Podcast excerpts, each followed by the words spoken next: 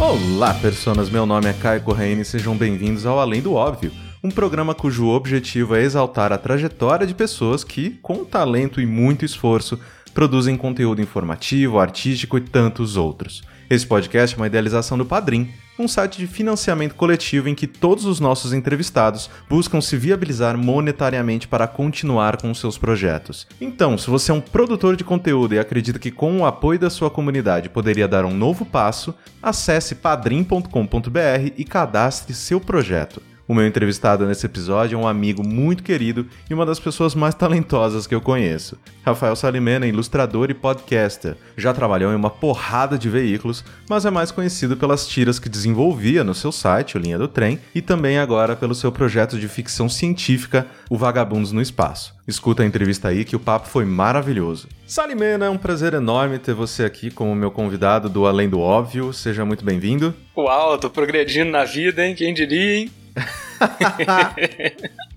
Pô, eu que agradeço, cara. Demais estar aqui. E assim, é... uma coisa que eu sempre faço e as pessoas gostam é que antes da gente começar a falar sobre a sua carreira e essa sua trajetória, é, a gente dá uns passinhos para trás de uma forma bem resumida. Eu queria que você me contasse o que, que rolou antes, né, para possibilitar esse seu presente. Primeiro falando sobre a sua infância, né? Quais eram os seus interesses? Tem coisas desse período que influenciaram diretamente com o que você trabalha hoje? Ah, bastante. Eu nasci em 83, né? Então eu fui criança durante os anos 80, né? E nos anos 90, mais adolescência, assim. Então eu era o nerd muito típico dos anos 80, porque a gente não tinha Pokémon na época, a gente gostava de dinossauros, sacou? Aham. Uhum. então eu, eu tinha muito interesse por dinossauros e bichos em geral, assim. Tem umas coisas que eu guardo até hoje comigo aqui, que eram uns livros de zoologia, aquelas coleções Mundo Animal, Os Bichos, uma, aquelas paradas que saíam na banca dessa época. Uhum eu gostava muito de ver isso, de estudar é, zoologia mesmo, né? Tipo, essa parte mais científica das coisas. Eu jurava que eu ia fazer biologia. E o Calvin, que foi a primeira história em quadrinho que me chamou mais atenção, eu lembro que eu fui fisgado por causa desse lance de dinossauro que tinha no. Calvin saía no Globo, né? Na época eu era moleque. E aí aquelas tiras de domingo, que eram as coloridas, né? Às vezes o Bill Watterson desenhava uns dinossauros maravilhosos, assim, aquele traço dele e tal. Eu, porra, caraca, tem um quadrinho aqui que mexe com isso também e tal. E muito cedo eu, eu comecei a ler, tipo, meu, meu primeiro Homem-Aranha eu comprei com. Eu não, né? Eu pedi pro meu avô comprar pra mim com, quando eu tinha 5 para 6 anos de idade, assim, sabe? Uhum. Foi, rolou uma coisa meio de alfabetização com quadrinhos, assim, sabe? Ah, eu gostava muito de ler peguei um pouquinho dessa coisa de ser criança de bairro, porque eu tinha uns amigos do prédio e tal, que descia pra, pra garagem pra ficar falando merda e tal, então eu tinha essa coisa de crescer com outras crianças longe da família um pouco também. Foi bem em transição dessa coisa do brincar na rua para apartamento, assim, sabe? Sim. Sempre fui péssimo em todos os esportes. É, eu tinha um acordo com o professor de educação física que eu só comparecia na aula e podia ficar lendo lá e trocando ideia com ele, eu não precisava. não precisava jogar nada, sabe? Sempre tem esses. É, pois é. Pô, foi bem suave, assim, sabe? E você era a criança que desenhava? Porque toda sala tem a criança que desenha. Ah, sim, sim. Tem, tem uma coisa, umas coisas super traumáticas, assim, que os professores descobriam e botavam você pra desenhar do quadro negro na, na frente da sala inteira, sabe? Nossa, que desgraça. Eu, eu era também a criança que desenhava, e, mano, eu desenho para mim, cara. Não desenho para mostrar para as pessoas. Exatamente. Que puta que pariu.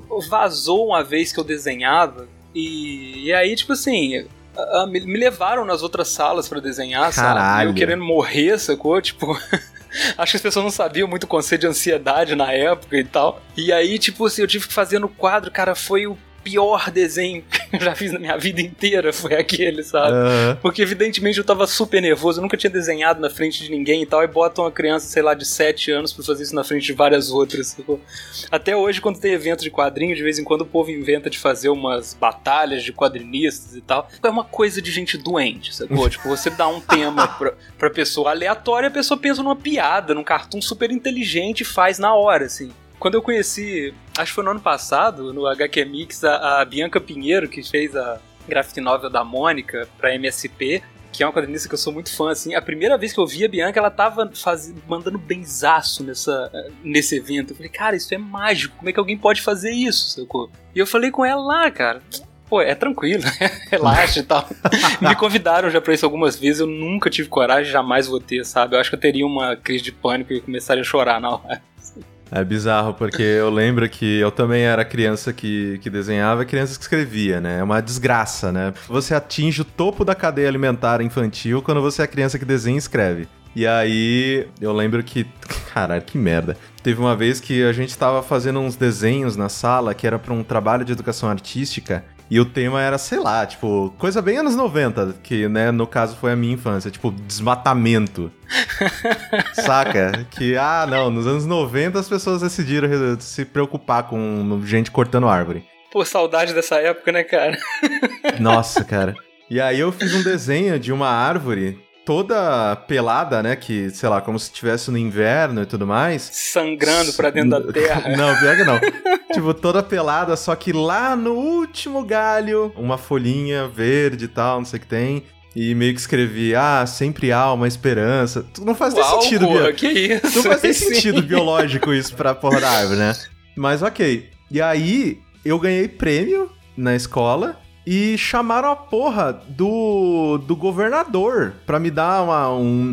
Que na época era o Covas, tá ligado? Caraca, você foi homenageado pelo Covas. Uma escola de mococa, velho. Eu, eu, eu olhei, hoje eu paro, eu penso e falo, caralho, Covas não tinha nada pra fazer, cara. Isso é tipo a história do Rock 1, sabe? Pega o cara fala, esse cara foi sorteado pra ter a chance da vida hoje. Caralho, eu penso assim, falo, caralho, o Covas não tinha nada para fazer. Pra ir até Mococa dar uma placa pra uma criança de 10 anos. Cara, que incrível. Só que, cara, eu, eu, eu era chamado pra, tipo, recitar a poesia que escrevia na frente da sala. Era uma desgraça, cara. Sim. Até que, tipo, foi matando. E esse tipo de exposição foi matando esse meu lado artístico. Eu adorava o lado de aparecer, né? Tipo, eu Pode sempre. Crer, eu sempre gostei muito de, de aparecer, de ficar na frente da sala, falar coisas e tudo mais. Só que a parte artística, eu morria de vergonha, morria de vergonha desse meu lado, que não era preparado para o escrutínio ser apresentada. Ô, cara, mas tem muita gente de 30 anos que tá aprendendo a lidar com essa coisa da exposição da arte. Porque, pô, quando você faz alguma coisa artística, cara, por menor que seja, você tá botando 100% você pra fora, sabe? É uma Sim. coisa muito intenso, muito pessoal, assim. Então, é difícil as pessoas aprenderem a lidar com isso até na idade adulta. Imagina você forçar uma criança a fazer isso, sabe? Que, que coisa desgraça, horrível. Velho. E eu acho, eu só fui perceber que eu era uma pessoa que gostava de atenção, às vezes, gostava de aparecer, de botar minhas ideias e tal, depois de muito velho que eu, que eu fui lidar com isso, porque justamente por ser o tipo de exposição que eu não queria quando eu era mais novo, eu, eu achava que eu era uma pessoa que não gostava de, de me expor, sabe? Sim. É, tipo assim, eu gosto de me expor, mas quando eu quero, do jeito que eu quero, sabe? Exatamente. E aí eu, eu passei uma infância, uma adolescência muito retraído, assim, até entender que, na verdade, eu era uma pessoa que gostava de fazer amigos e falar alto e tal. Sei que foi meio por culpa disso, assim. Sim. Agora é engraçado que eu, eu tava conversando com o Humberto, que é um dos meus amigos de, mais antigos esses, esses dias, ele falou: Cara, nunca te falei isso, mas aquela vez você desenhou o dinossauro na sala. eu olhei e falei que eu lembro do desenho que você fez. Aí ele lembrou de detalhes que eu nunca ia lembrar, porque afinal tem mais de 20 anos que isso aconteceu, uns 25. Sim. O dinossauro tava com o pé levantado, apoiando numa pedra e tal. Ele falou, cara, foi a coisa mais fantástica que eu já vi. Eu olhei e falei, eu quero ser amigo daquele cara um dia. Parece cena de anime, sabe? Aí, tipo assim, eu com a cara de delinquente olhando para trás, desenhando o dinossauro.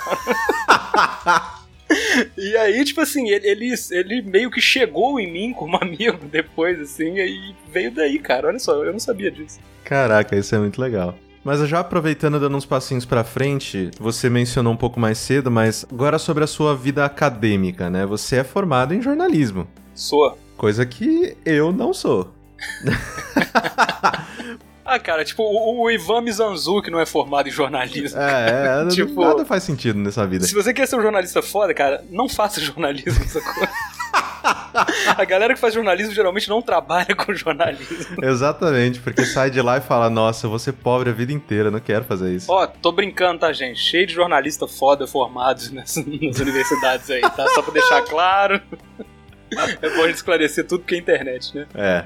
Mas como que foi essa experiência para você? E você, né, mencionou antes da questão de, ah, eu jurava que ia fazer biologia. O que, que te empurrou para jornalismo? Cara, na verdade foi uma prova de química aberta que eu teria que fazer se eu quisesse fazer biologia, sacou?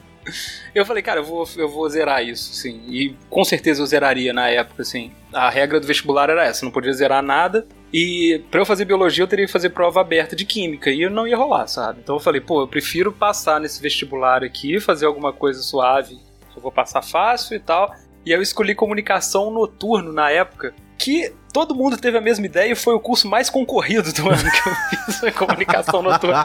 Então eu tive que estudar feito um desgraçado nos dois últimos meses, assim, mas consegui entrar e tal. Mas, na verdade, essa época eu já tava mais voltado para artes um pouco, assim, porque eu tive, teve uma época ali para uns 14 anos eu entrei na aula de desenho, porque eu, eu queria desenhar quadrinho mesmo. E aí, pô, conheci o Eduardo, que foi o cara que me ensinou a desenhar, um amigão meu até hoje, puta artista plástico daqui de Juiz de Fora.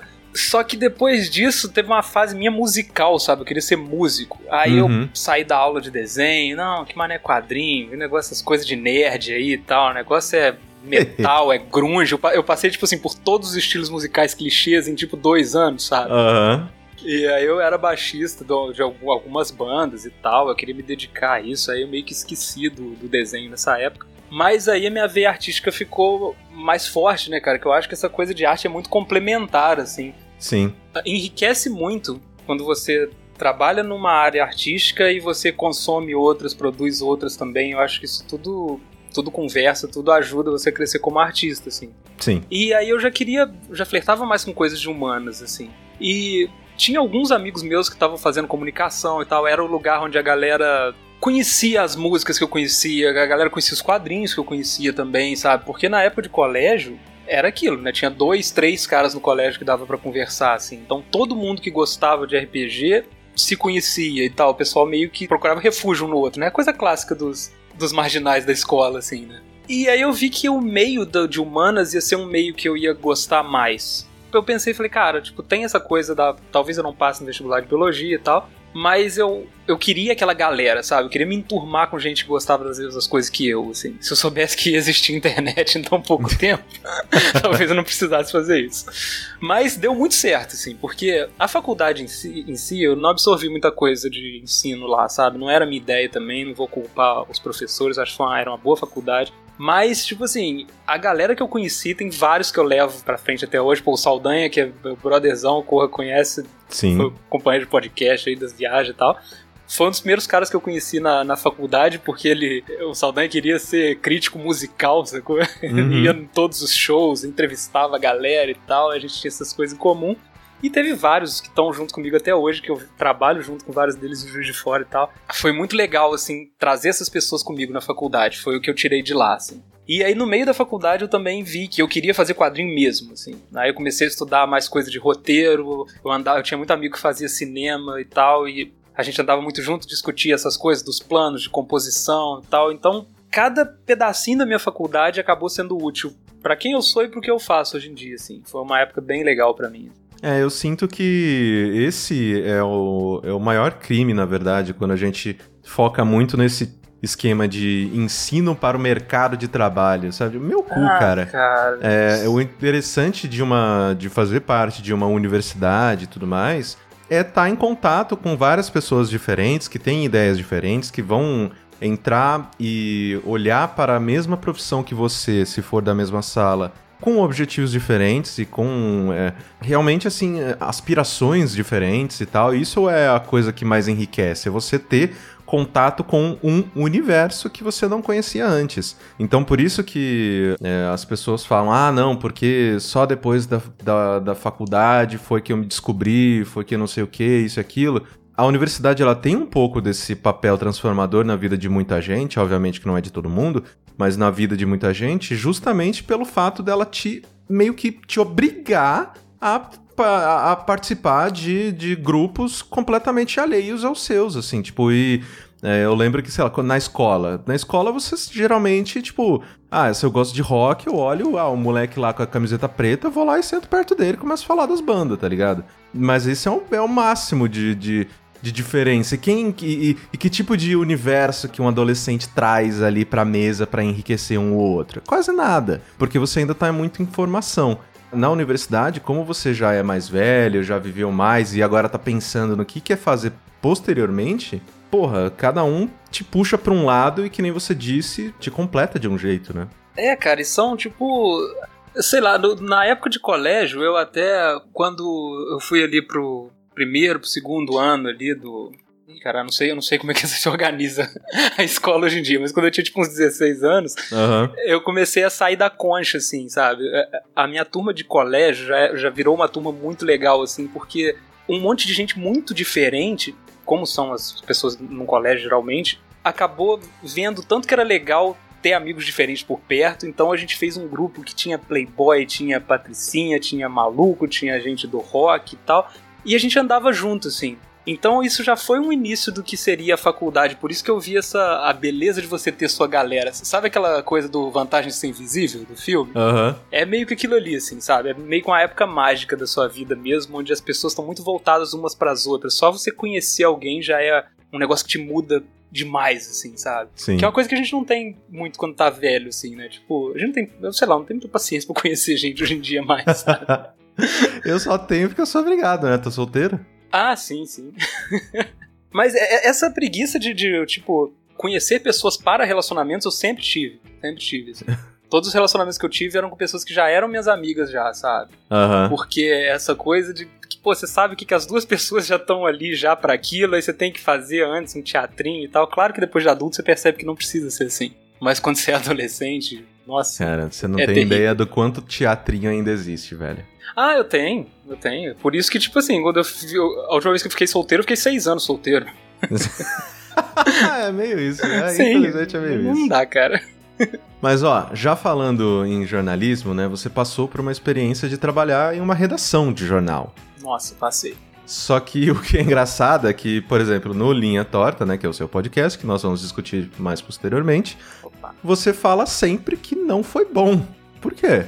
Ah, tem algumas coisas, né? Tipo, eu fui trabalhar no jornal como ilustrador, sacou? Que na Uhum. verdade era tudo que eu queria na época, né? Porque eu, for- eu formei jornalismo, mas já querendo trabalhar com quadrinhos. Só que nessa época eu ainda não sabia que tinha como trabalhar com quadrinhos no Brasil, assim. Pra mim não existia. Então eu precisava de trabalhar com alguma coisa próxima disso pra pagar as contas enquanto eu fazia quadrinhos em casa pra mim, assim. E ser ilustrador do jornal local era o melhor trabalho de ilustração que tinha na cidade. Sim. E eu consegui isso muito rápido porque o, o Eduardo, que é o meu professor que eu falei agora, ele era o ilustrador local. Aham. E aí quando ele largou, ele me indicou. E aí eu fiz um teste lá, o pessoal curtiu e rolou.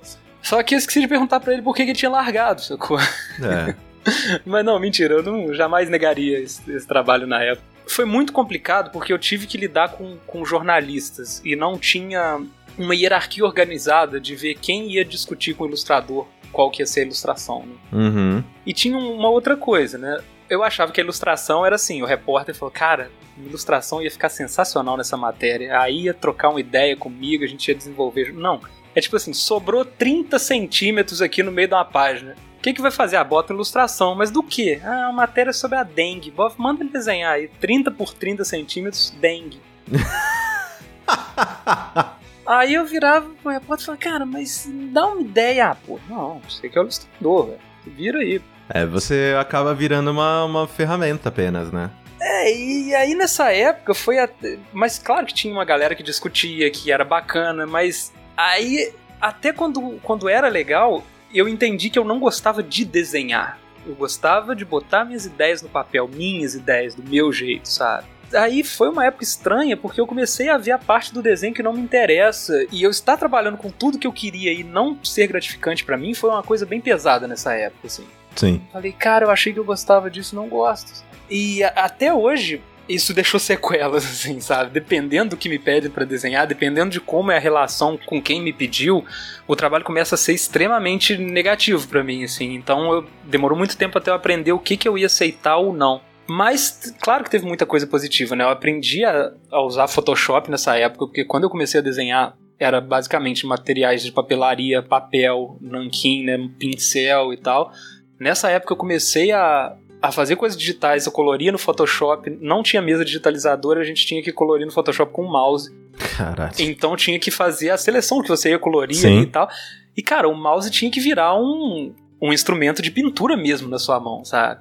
E aí, cara, olha, olha que doideira. Tinha uma época que eu era um, um entendedor de mouses absurdo, porque já tinha mouse ótico no mercado, só que a resolução deles, por mais que fosse grande na prática, né, não era para sutileza de desenho. Então eu comprava mouse de bolinha, cara eu tinha que ir, eu comprava usado, porque mouse de bolinha tava sumindo, e aí eu tinha que limpar aquilo lá dentro pro mouse poder correr gostoso na mesa, assim, uhum. e dar a fluência que eu precisava pro desenho, sabe? Olha que doideira. Mas isso é foda porque você diz assim que no caso que você acabou descobrindo que você não gostava tanto de, de desenhar, mas sim utilizar a arte, né, o desenho para transmitir as suas ideias, suas histórias e tudo mais comigo meio que acabou sendo mesmo, a mesma coisa, né? Que nem eu falei, eu era criança que desenhava e escrevia, só que depois de um tempo eu vi que desenhar dava muito trabalho e eu sabia escrever mais. E aí eu, eu, eu quando novo, eu exercitava muito a minha escrita criativa. Então eu escrevia contos, eu tinha, cara, eu tinha cadernos e cadernos e cadernos com um monte de coisa escrita e tudo mais que eu, nossa, a coisa que eu mais adoraria na minha vida agora era, seria encontrar esses cadernos para ver como eu pensava naquele momento e aquele baque, naquele soco de realidade do, do moleque de, sei lá, de 15 anos revoltado com a vida, escrevendo, sei lá, fazendo contos sobre vampiros e ah, tal. E queria rir disso hoje. Aposto que você ia gostar de um monte de coisa, cara. Não, Sempre eu ia que a gente vê coisa dessa época, você fala, porra, eu era bom, né, cara? Não, tem, tem o primeiro capítulo de um livro que eu ainda acho que eu quero escrever um dia, que eu leio aquilo e falo, não fui eu que escrevi isso. Tá bom demais, cara, tá é, muito bom. É. O jornalismo me fudeu nisso. Porque ele, ele, ele não incentiva que você escreva de maneira criativa. Ele ensina que você precisa escrever de maneira objetiva. Eu acho que. Eu gostei da minha faculdade tudo mais, por mais que eu não tenha terminado, mas eu acho que o maior crime foi isso. Pô, Corra, olha só, eu, eu, discuto muito com, com a galera do meu meio, né, meus amigos dos quadrinhos e tal, porque tem muita gente que. muito roteiristas que dão aula de roteiro e tal, e eles são completamente avessos, é isso que eu vou falar agora. Mas, cara, eu acho que tem algo de muito forte quando você bota uma coisa no papel despreparado, sacou? Muito mesmo, assim. E.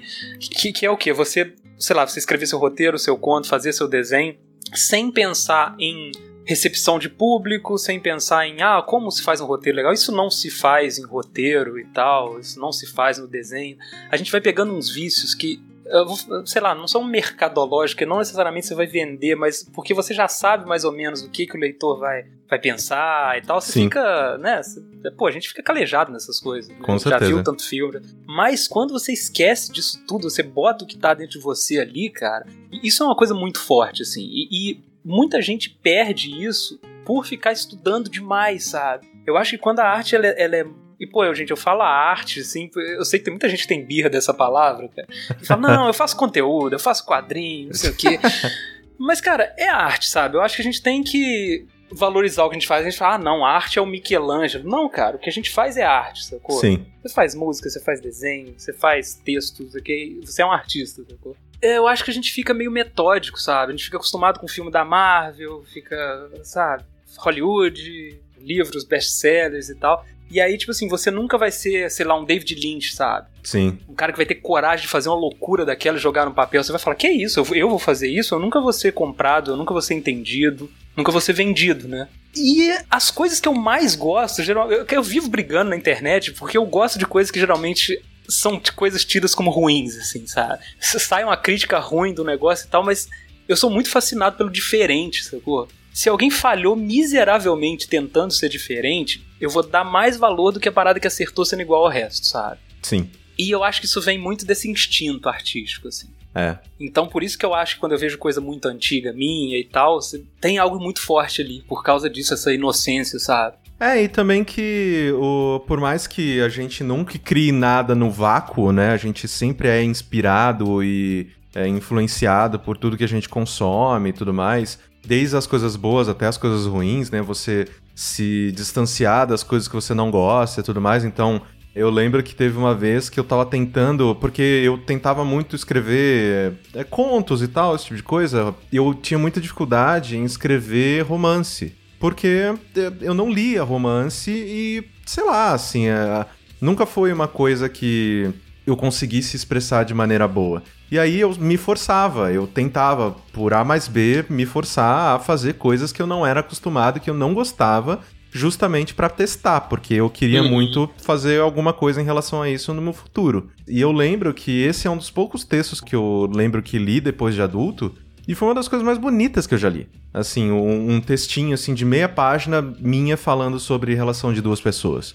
Então, ah. eu sinto que é difícil, que nem você disse, quanto mais informação a gente tem, é meio que lembra de como parece pra gente que os temas dos jogos antigos eram, eles eram, eles grudavam mais na cabeça do que os temas atuais? Uhum. Que a limitação dos compositores de música de videogame antiga ou música de filme, sei lá, qualquer coisa, mas principalmente nesse caso, falando de videogame, os compositores de música de videogame antiga, sei lá, eu te dou três notas do tema do Mario, você vai saber que é o tema do Mario. Sim. Porque a limitação forçava a criatividade. Hoje em dia, como você tem à sua disposição todos os instrumentos do universo, tem muita trilha que, ah, legal, só que é genericaça. Então eu sinto que quanto mais bagagem a gente tem, a gente tem sim a possibilidade de fazer uma obra-prima levando em consideração todo o conhecimento que a gente tem.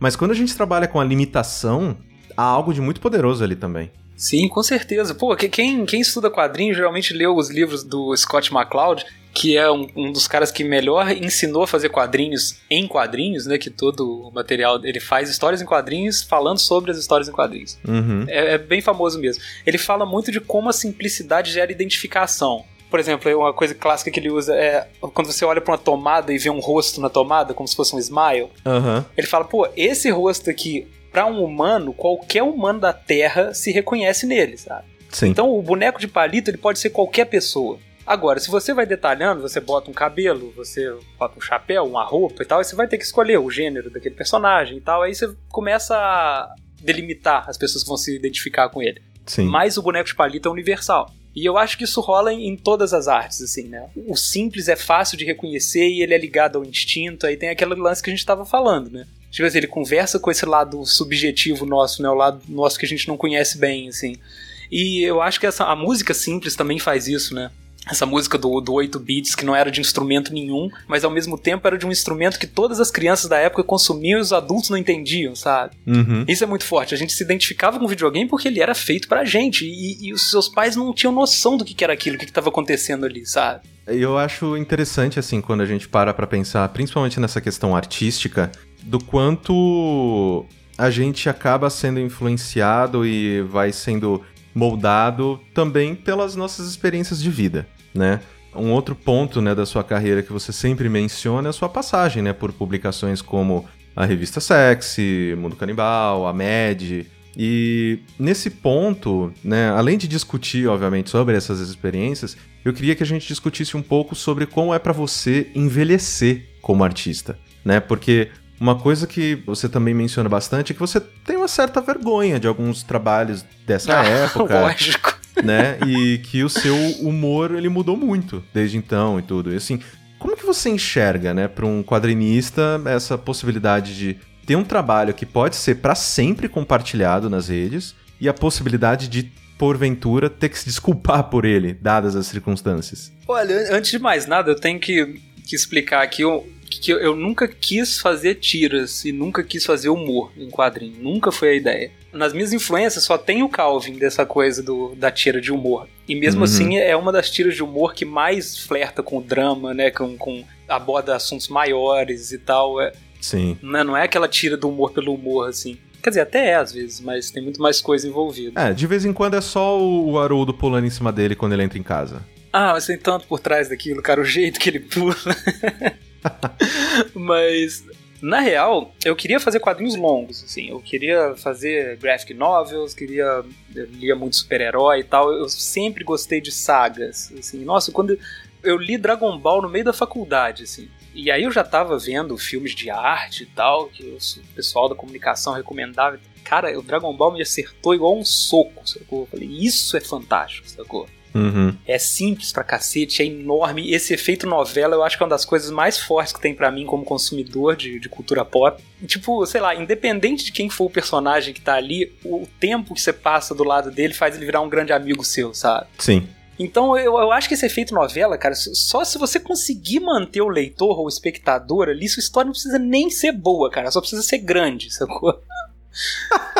E isso funciona para mim, por isso que anime é uma desgraça para mim, sabe? Eu sento lá e qualquer coisa que eu, que eu consigo me manter assistindo, eu vou virar um fã, sabe? Sim. Mas, então eu nunca fui fã de coisas pequenas, nunca. Só que eu comecei a tentar fazer quadrinho, o que, que eu fazia? Eu não conseguia escrever, eu não conseguia nada, eu pensava uma coisa que eu gostaria de desenhar naquele momento, e aquela era a primeira página, uma splash page, né? não tinha narrativa, não tinha nada. Sim. E aí depois, ah, e agora? Qual que é a segunda página? Isso pode ser uma dinâmica legal para você trabalhar quadrinho, mas não é assim que se faz um quadrinho, sabe? É. As pessoas falavam, né? Os quadrinistas famosos que eu vi em entrevista, falavam, cara, você tem que encurtar. Faz um conto de cinco páginas. E eu também não conseguia fazer as cinco páginas. Até que um dia eu descobri o trampo do Alan Sieber, do André Damer, do Arnaldo Branco, da Laerte, tipo. É, o Laerte eu já conhecia desde muito novo, assim, né? Eu adorava nas épocas do Overman e tal.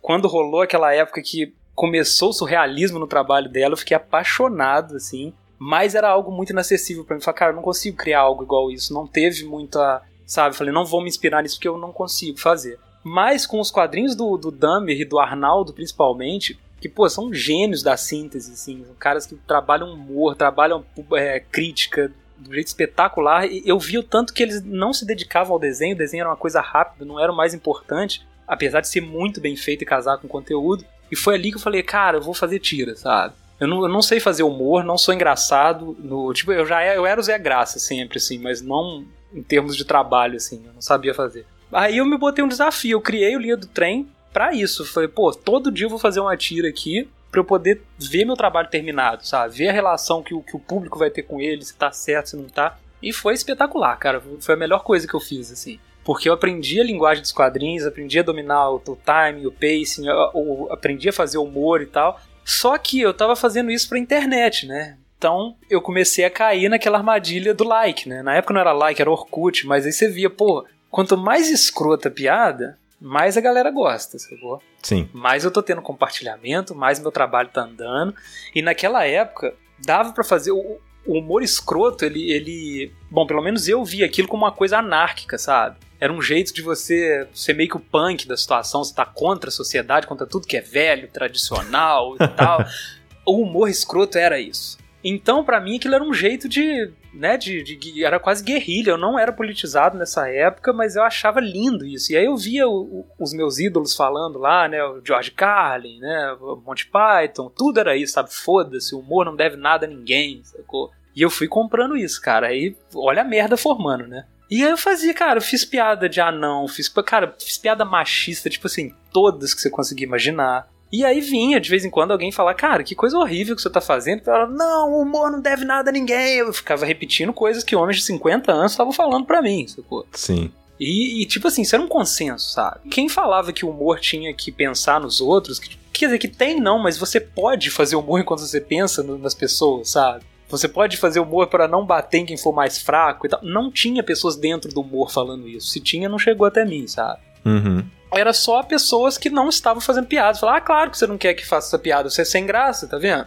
Tipo assim, você não sabe o que é humor, eu que sei. Isso eu com, sei lá, 20 anos, assim. Eu tava nessas, pô. E eu não sei como, cara. Eu agradeço muito a internet eu agradeço muito cada pessoa que foi fazendo post sobre isso, que tentou conversar comigo sobre isso, que, faz, que fez um textão, porque em algum momento eu fui lendo essas coisas e comecei a repensar, sabe? E eu acho muito, eu acho injusto virar e falar, ah, não, o pessoal da sexy era machista, tipo assim, era, tá? Claro, mas Sim. eu também era, e todo meio era. Naquela época as pessoas estavam fazendo humor para homens que é o humor que os homens faziam na mesa de bar, né? A famosa mesa de bar, que aí você podia falar qualquer coisa e tal. Então todo mundo teve que ser muito educado naquela época, tipo, no sentido de receber ensinamentos dos outros. Por isso que eu agradeço muito, tipo, feministas que fizeram textão naquela época, que estavam lá na, na, na, luta que acabou virando, claro que não é minha luta o feminismo hoje em dia, né? Por não ser meu lugar de fala e tal, mas lutas que eu abracei depois já tinham pessoas lutando era, elas antes, entendeu? E foi por causa dessas pessoas que eu comecei a entender o meu papel dentro da sociedade, como artista, como cidadão, como homem, sabe? E, e aí eu fui vendo que, que as coisas que eu tava fazendo não faziam sentido, sabe? Pô, agradeço muito a Laerte uma vez. eu fiz uma piada, cara, piada de gorda, olha isso. Pô, eu, eu sentava, fazia uma piada que era. Uma piada que era zombar de uma pessoa gorda e botava na internet. Aí fazia sucesso, sabe? Uhum. Aí um dia a Laerte falou, cara, sua piada é preconceituosa pra cacete, viu? Eu gosto do seu trampo, mas deixou um comentário público no meu blog. Olha a é, sorte que é. eu tive. É nessas horas que você... acho que tá na hora de repensar as minhas Não é, cara. né? Se a Laerte vira pra você e fala que você tá fazendo uma coisa errada, você escuta, cara. Sacou? Você não vai se defender disso. Tipo, você, você escuta e eu agradeço muito as pessoas que fizeram isso pra mim, sabe? E aí, aos poucos, eu fui transformando e a sociedade foi transformando, sabe? Pô, não tem nada melhor do que você acompanhar o, o seu tempo, cara. Nossa, eu tenho muito medo de ser aquela pessoa que ficou presa no, no passado e ficar lutando contra o rumo que o planeta tá tomando, sabe? Sim. Aquele homem velho grita com a nuvem. Né? Exatamente. Exatamente. Mas aí, tipo, eu tirei o meu site antigo do ar, porque muita gente fala, pô, mas aquilo faz parte de quem você é e tal. Tipo, eu falo, sim, se, se sempre viesse acompanhado da época que eu fiz aquilo, tava ótimo, sacou? Eu ia deixar no ar, mas não fica. As pessoas pegam aquilo lá e botam na internet hoje, sabe? Exato. E aí é uma coisa fora do tempo. É, é como se você ficasse relançando qualquer livro que foi lançado nos anos 80 hoje, sem pensar em qual que é o mundo hoje, se ele precisa daquele livro ou não, sabe? Então na internet você tem que ser curador do seu trabalho. Você tem que virar e falar, cara, isso hoje não me representa mais, não é a mensagem que eu quero passar pro mundo, sabe? E, sei lá, me senti muito melhor tirando aquelas coisas do ar, sabe? Se alguém aparecer com alguma delas, eu tô super disposto a conversar sobre. Quando aparece, às vezes, eu não, não peço pra pessoa apagar nem nada, eu até compartilho às vezes e falo, ó, eu era isso aqui, sabe? Sim. Tipo, tanto que eu não gosto de ficar dando lição de moral nos outros hoje em dia, sacou? De repente, ah, um cara que tá fazendo quadrinho hoje e, e não teve alguém pra fazer por ele o que a Laerte fez por mim na época, sabe? De repente o cara vai ser massacrado, esquecido, só xingado e tal, e é uma pessoa em potencial que pode transformar o trabalho dela, sabe? Tipo, enxergar uma coisa que ela não estava vendo até então, sacou? É, eu sinto que é, também tem o fato de que é difícil, principalmente, né, dessa, da nossa geração em diante, crescer na internet, né? Sim. Afinal de contas, todo esse processo que ele é tão doloroso de tentativa e erro e aos poucos você vai se encontrando mesmo e vai vendo que certos comportamentos eles não são legais e tudo mais. Em gerações antes das nossas, isso não é, isso era apagado, né? Tipo, Sim. não tava lá, ah, fulano foi machista essa vez, ah, fulano foi assim, assim assado. Tipo, eu, eu falo isso de vez em quando e, cara, é assim, é vergonhoso. Teve uma vez que em um Games on the Rocks eu trabalhava com o Henrique Sampaio. Sim. E eu ainda tinha lampejos de homofobia, de machismo, porque, querendo ou não, eu sou do interior e do, no interior era isso, sabe? Tipo, teve uma vez que eu tava lendo um e-mail que um cara tava lá assim, ah, ah, olá, pessoal da Games Rock, sei lá, tipo, eu tenho uma namorada e eu automaticamente, sem pensar um segundo, mandei um ainda bem. Tipo, lendo o e-mail, ele falou, ah, eu tenho uma namorada, eu só fiz, fiz um comentário, ainda bem. E continuei lendo, como se nada tivesse acontecendo. Uhum. E aí o Rick puxou, falou, ainda bem, por quê? E aí, naquele momento, eu, eu nunca me senti tão envergonhado na minha vida. Ah, pode crer. Porque eu falei, cara, como assim isso saiu? Como assim isso ainda é uma realidade, sendo que tem uma pessoa que eu admiro tanto, que trabalha junto comigo, como o Henrique, aqui. Como, como eu ainda posso ser essa pessoa, sabe? E aí na hora eu dei uma, eu dei uma desviada, tipo, ah, ainda bem que não é um pedaço de pau, ainda bem que não é uma boneca inflável, sabe? Meio que, tipo, tentei mudar a piada, como se fosse uma piada, tipo, ainda bem que eu não me relaciono com o objeto. Pode crer. Mas depois, mas é, porque eu, cara, eu, eu desesperei na hora. Mas depois eu fui e falei, Rick, pelo amor de Deus, me desculpa, me perdoa. Tipo, isso foi absurdamente automático. E saiu, simplesmente. E aí a gente teve uma, uma conversa super longa e tal, discutindo e debatendo sobre esse tipo de coisa. Uhum. E é foda, sabe? Porque da onde a gente. Eh, dependendo de como você é criado, quais são as pessoas que você se relaciona quando você é menor e tudo mais, elas meio que ditam para onde que você vai pensar, o que, que você acha que é certo e errado. E isso é complicado, que nem você falou, o medo de não se tornar o velho que grita com a nuvem, sabe? De não, cara, olha o tanto de pessoas maravilhosas que eu posso estar tá ferindo pensando desse jeito que não há motivação alguma para eu pensar assim. Pô, Correia, olha só, eu vou te falar que o. o pô, eu sei que todos vocês vão. o, o, fardo de vocês eu ouvir isso até o fim das suas vidas. Mas aquela formação do Games on the Rocks, que era você, o Heitor, o Rick, o Teixeira, o Dogão e a Renata, cara, aquilo foi um dos meus laboratórios para aprender a ser uma pessoa melhor, sacou? Porque, igual você falou, pô, você ainda deslizava em algumas coisas ali e tal, mas todos vocês estavam ali pensando nessas coisas e botando elas em pauta o tempo todo. Sim. E não era daquele jeito professoral que na época que eu fazia humor eu, eu via as pessoas fazendo. Eram pessoas super legais conversando sobre um assunto super legal, que era videogames, e mostrando o quanto dessa mídia já estava voltado para essas discussões que eu estava perdendo na época. Sim. Eu não percebia aquilo, tanto que ah, que representatividade estava sendo um assunto importante naquele momento. Tipo, o tanto o, o, Rick sempre trazia jogos tipo, ah, esse jogo foi feito por uma desenvolvedora trans que fala sobre o que, que e era uma coisa que eu jamais perceberia se eu não tivesse uma pessoa que acompanhasse aquilo me mostrando, sabe? Sim. Então eu acho que assim como eu, muita gente meio que se apaixonou pelo programa nessa época, porque era meio que a gente era onde a gente fazia a mesa de bar certa, sacou? Você tava ali no meio que você gosta, que era videogames e tal, e não tinha um monte de homem falando coisas de homem, espantando mulheres e negros da, do assunto, sabe? Gays. Sim. Então, ali, nesse momento, eu tava prestando atenção e falei, cara, é mais legal ficar num lugar diverso do que ficar no meio de um monte de homens, sacou? Falando coisas de homem, clubinho hétero, que, sei lá, por algum motivo a gente achava que isso era legal, talvez por ser os outros nerds, né? Quando a gente era criança, eram os caras que não, não batiam na gente e tal, a gente fechava no grupo de, de homem e tal, e, pô, hoje a gente vê o tanto que é nocivo isso, né, cara? Você vê os incels aí espalhados pela internet afora e tal. Mas foi muito legal que muitas pessoas se tocaram das mesmas coisas na mesma época, sacou? Sim. Então, e, e, foi até o que me levou pros videogames. Eu, eu, eu, joga, eu, jogava videogame de um jeito muito mais light, assim. Eu era um jogador meio casual, eu gostava de, ah, desafio, 16 bits e tal. Eu fui pro Games on the Rocks porque o Saldanha me recomendou na época, que é um cara que joga muito menos videogame que eu, porque falou, cara, eu sei que você não se liga muito em videogame, mas olha como esse pessoal é legal. E aí eu acabei gostando pra caralho de videogame por causa de vocês, assim, por causa do papo bacana. Desculpa. Pois é, não, hoje, hoje isso desgraça a minha vida, cara. Se eu perco prazo hoje em dia, se eu renego o trabalho e tal, é por causa disso.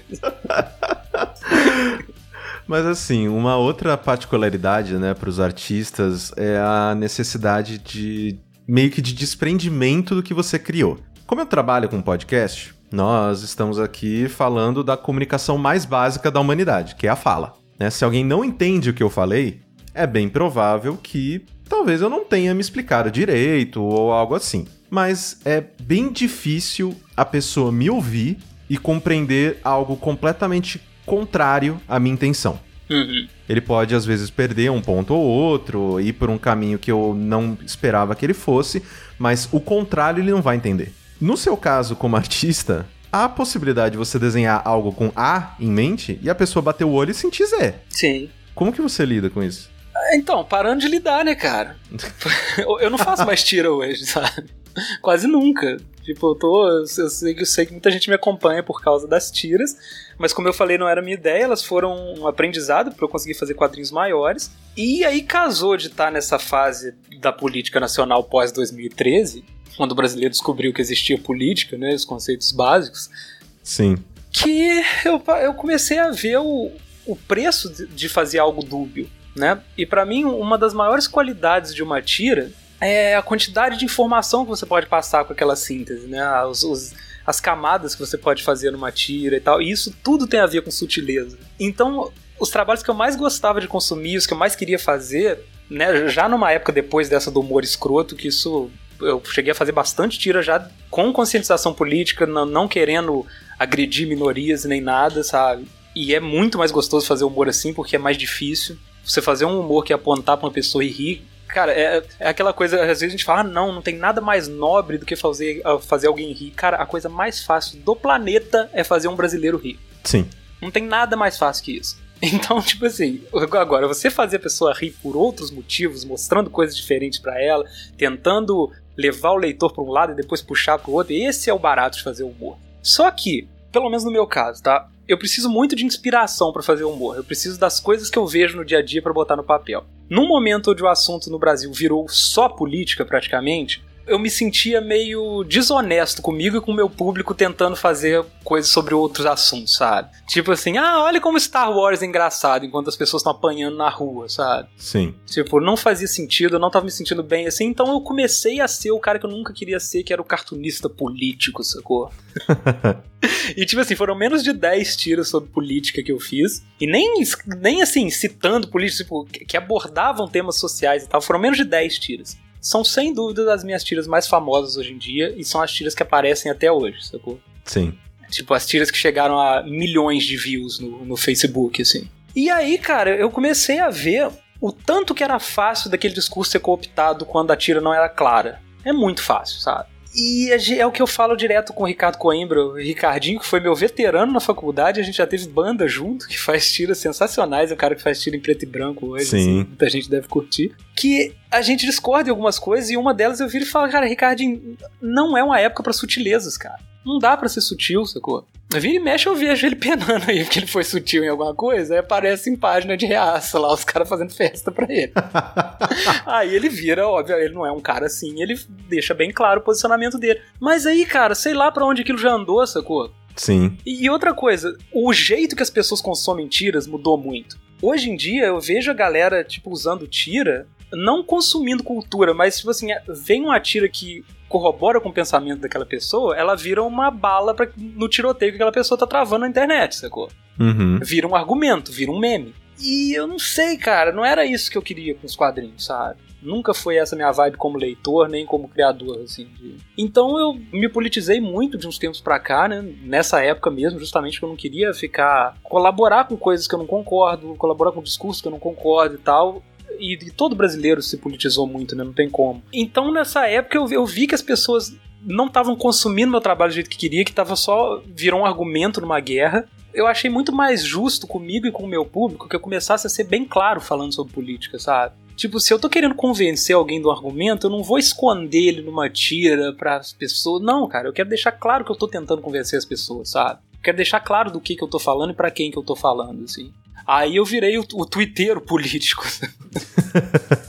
Porque, cara, sei lá, muita gente me cobra disso e fala, cara, pô, você gosta tanto de política, você não devia estar tá botando isso mais no seu trabalho? Cara, eu devia, mas eu não me sinto bem botando, sacou? Porque eu não sou sutil para falar sobre política, eu tenho lado dentro de política, eu, tô, eu, sou filiado em partido político hoje, eu sou filiado ao PSOL, e, sei lá, eu não acho justo, sacou?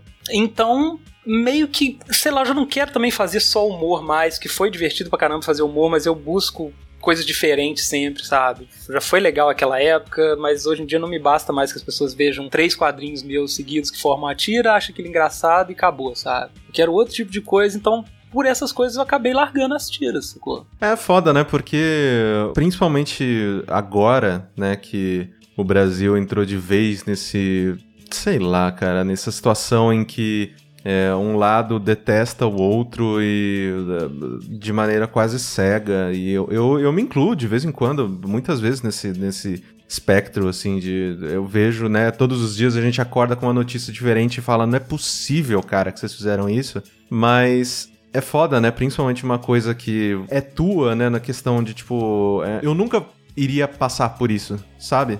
Na arte que eu faço, que é, sei lá, podcast. Porque você não consegue deturpar as. A não ser que, né, a, a tecnologia evolua e alguém pegue minha voz, coloque num, num programa Sim. e monte eu falando, né? Não, eu amo o Dória. Sabe? Então, né, pega só esse clipe aqui, gente. Corta isso aí. É bom que você repete. já tá facilitando pra galera, Exatamente. nem precisa da tecnologia.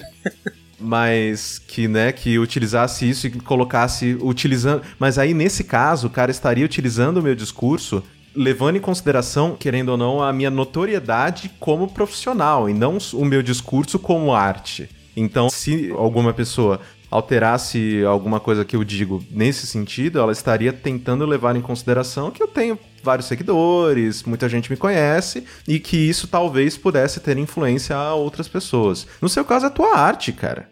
Tipo, sei lá, direto eu vejo, coitado, cara, do, do Riot. Ele sofre tanto, cara. que os caras pagam a porra dos quadrinhos dele. Tipo, a parra escreve outra coisa lá, cara, sei lá. Ele é o que mais pena, cara. Tem, tem alguma coisa na, na gestalt dos, dos desenhos dele ali que as pessoas devem olhar e devem ver o bonequinho falando: vem cá, me muda aqui. Ferra quem me desenhou aqui, por favor. Desenha um tucaninho aqui na minha camisa. Cara, é maravilhoso. É, assim, a gente fala que é maravilhoso, mas coitado, o Rio sofre pra caralho. mas é maravilhoso. Não, sofre muito, gente. Eu, eu tô rindo do, do Riot aqui porque ele é meu parceirão de evento, a gente sempre divide mesa. É um amigo muito querido, a gente sempre discute essas coisas. Sim, então é, é foda, né? Porque deturpar desse jeito e às vezes a, a, às vezes a tira nem volta para você, você nem fica sabendo, não é uma coisa que leva o artista em consideração. É que nem você disse, é só, no caso, né, dessa batalha, é só uma pedra que vai ser atirada pro outro lado. Então é, é, muito mais complicado. Tem uma coisa também, eu não gosto de parecer que eu sou um cara anti-internet e anti-métodos internéticos, assim. Eu, eu, acho muito maneiro quando eu vejo uma tira minha com a, uma outra língua, daquelas línguas tipo russo, que eu não consigo nem saber uhum. o que, que, aconteceu, que eu nem sei o que, que o cara mudou ali, sabe? Eu acho muito legal essa coisa do meme, assim, sabe? Tem, tem muito quadrinista que se ofende quando. Porque as pessoas hoje em dia chamam tiras de meme, né? Porque você for parar pra pensar, é a mesma coisa. É uma imagenzinha que passa ali na sua timeline, que você pode usar ela como um argumento, você pode rir dela um pouquinho e tal. Quando as pessoas chamavam minha tira de meme, eu achava super legal, assim, sabe? Eu me sentia Sim. entrosado, sacou? Uhum.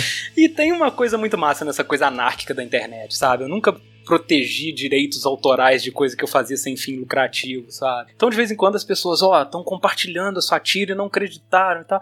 Cara, seria mais legal se acreditar? Sim, mas, velho, é a internet, sacou? Eu não vou brigar com a internet, sabe? então é mais legal você ver o lado positivo disso, que talvez se precisasse dessa burocracia, talvez o trabalho não seria passado adiante, sabe? Sim. E aí, às vezes, a pessoa, pô, você mudou o que o cara falou e não botou o crédito. Eu falo, cara, se mudar o que eu falei, por favor, tira o crédito, né? Sim. Porque aí, aí eu acho complicado. Você deixar minha assinatura ali mudar meu discurso é foda, pô. Mas fora isso, eu sou, eu acho super ok a tira andar a internet é fora. Só, tipo assim, uma vez foi aquela galera que faz campanha contra o imposto, sabe? Tipo, uhum. imposto é roubo. Então, uma Sim. vez usaram a tira minha e, tipo, deturparam o sentido mesmo e tal. Aí eu fui lá com toda a educação, falei, ô oh, galera, é, não queria que botasse aí. Os caras, ah, não, tudo bem, tiraram, sacou? Então, é, Sim. sempre eu lidei muito bem com essa coisa da, da internet fazendo a tira andar. E o Riot também, ele, ele acha ok essas coisas, assim. Né? Sim. Igual, igual os meus padrões, assim, né? Quando muda o que ele falou, ele fica puto e tal, mas. Mas é, é bonito, cara, essa coisa. O, a, o que eu fazia sempre é meio Creative Commons, assim, sabe? Mudando um pouco de assunto, assim, pra gente voltar, de certa forma, pra sua carreira de maneira cronológica, o que, que aconteceu para que você sentisse que era o momento de abrir uma campanha de financiamento coletivo é, através do padrinho? eu fiquei pobre. Inclusive, um beijo pro Pedro, beijo pro Bruno. Amo vocês, continuem me pagando. O que, que esse apoio direto do público representa para você? Quando eu vi que isso existia, eu fiquei muito fazer. Eu, eu, sou muito deslumbrado com novas tecnologias, tá? Eu olhei e falei: acabou o problema! Acabou! Acabou o problema, nunca mais vou ter que trabalhar para ninguém, vai ser só eu os meus leitores.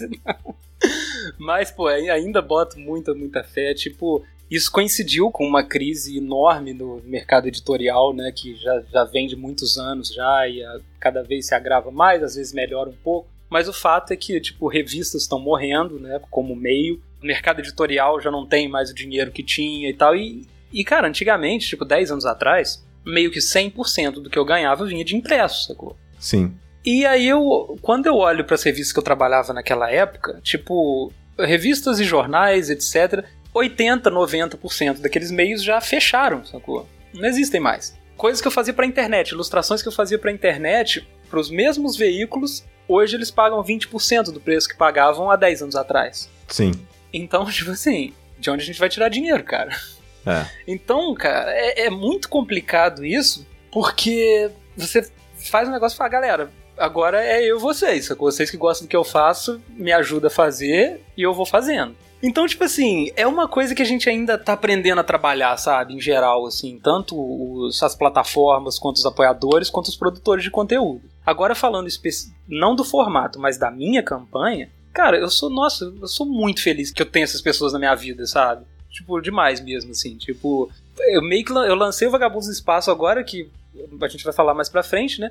Sim. Mas, tipo assim, foi o meu primeiro quadrinho autoral longo e é uma série. Eu tô me sentindo, sei lá, sabe, um mangaká, sacou? Tipo, eu tô trabalhando do jeito que eu quero e tal, porque tem uma galera que tá botando grana lá pra mim todo mês. Cara, isso, tipo, sei lá, não tem nem. Não tem como agradecer essas pessoas, assim, sabe? Porque se não fosse eles, não tinha livro, cara. Eu não sei o que eu ia estar tá fazendo, sacou? Eu não teria produção autoral se não fosse essa galera, sabe? Então, obrigado mais uma vez, pessoal do Padrim. e a todos os apoiadores, porque, pô, tá me salvando demais, assim, sabe?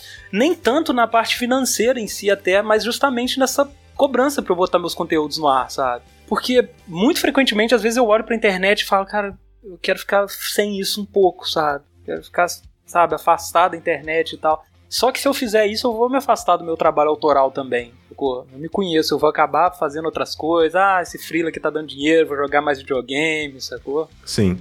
Então é uma coisa que me mantém trabalhando também, sabe? Me mantém alerta não só por motivos financeiros, mas criativos também. Então, pô, é um, sei lá, um farol para mim hoje em dia isso, cara. E falando então sobre o Vagabundos no Espaço, né? Eu tô aqui com essa belezinha em mãos. Eu gostei muito, né? Só queria deixar isso claro.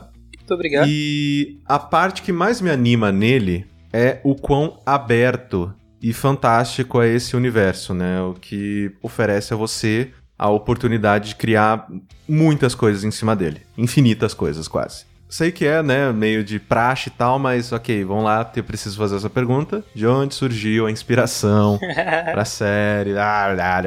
Não, cara, ninguém faz essa pergunta porque eu não tô entre... Ninguém perguntou isso ainda, sacou? Então, então ok, eu, eu fico super feliz de poder responder vez. isso, sacou?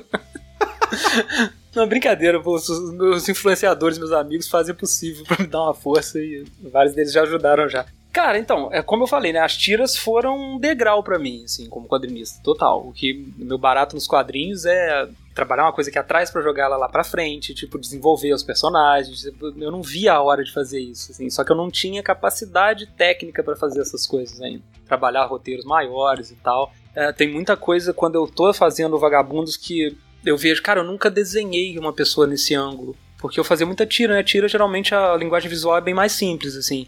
Sim. Então eu tenho que desenhar e apagar várias vezes. Então eu sou um quadrinista muito informação ainda, sabe? Eu já tive outras experiências fazendo quadrinhos mais longos, mas agora eu tô fazendo uma série, assim. Então é completamente diferente o jeito que você elabora, o jeito que você pensa e tudo. A inspiração pro Vagabundos veio de um tweet Que maravilha. É tweet do Twitter mesmo, tá, gente? Uhum. Que as pessoas estavam discutindo algumas coisas por ter. Acho tipo assim, tinha moradores de rua em algum lugar que não era pra eles estarem. E alguém foi preconceituoso, escreveu: tá cheio de vagabundos no espaço. Público. Isso tem uns 10 anos mais ou menos. Estava o Estevão Ribeiro, o Guilherme Kroll e o Rafael Fernandes, que foi meu editor nessa, nesse livro aí.